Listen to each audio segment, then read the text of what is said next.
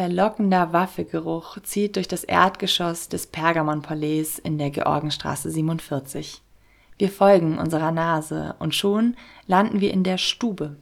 Das neu eröffnete Studi-Café im Atrium des HU-Gebäudes ist gut besucht. Circa 50 Leute sitzen bei gemütlichem Licht und entspannter Musik auf Bänken und Sesseln. Vor dem Kaffee- und Kuchentisch hat sich eine Schlange gebildet. Wir können noch eine Waffel ergattern und lernen Mia und Anna kennen. Die beiden Studis der HU haben das Café auf die Beine gestellt und wollen uns gerne von ihrer Idee erzählen. Gerade sind sie aber noch mit Waffelbacken beschäftigt und wir verabreden uns für später. Bis dahin trinken wir in Ruhe unseren Tee und hören uns um, wie die anderen Gäste die Stube so finden. Einzigartig, also richtig gut. Saftiges Essen, saftige Plätzchen, richtig gut. Es ist lecker und es ist freundlich und das ist toll. Also ich finde, es ist eine richtig tolle Idee, weil es hier halt kaum Cafés gibt, die nicht so überteuert sind. Ich finde es auch richtig schön, dass vor allem der Raum hier auch genutzt wird, also weil der eben auch mal eigentlich leer ist, außer so ein paar äh, Bänke. Ich glaube, so die Zusammensetzung von Möbeln ist so mehr random, als ich dachte, aber es macht eigentlich so einen cozy Vibe. Ja. Gerade jetzt so nach den vielen Semestern online, das ist irgendwie wieder so ein ja, ein Ort des Zusammenkommens gibt, dass wieder ein Austausch zwischen Studierenden stattfinden kann. Einen Treffpunkt an der Uni zu schaffen, das war das Anliegen von Mia und Anna mit der Stube.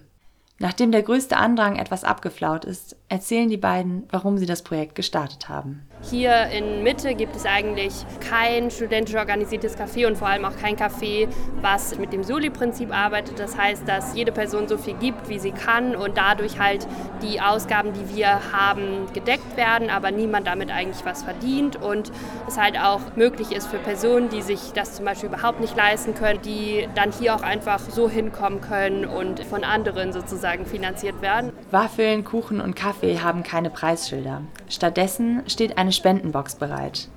Mia und Anna sind überzeugt, dass es am Ende aufgehen wird, auch weil das Angebot so gut angenommen wird. Mia hat mich noch ausgelacht, als ich gesagt habe, es kommen vielleicht 100 Leute und jetzt sind irgendwie also weit mehr als 100 Menschen gekommen. Das ist irgendwie richtig schön auch. Gebacken und vorbereitet haben die beiden alles selbst. Also Anna hat sehr leckere Zimtschnecken zum Beispiel gebacken.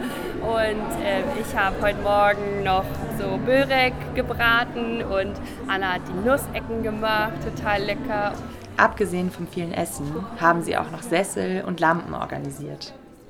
Das karge Atrium haben sie so in ein geselliges Café verwandelt.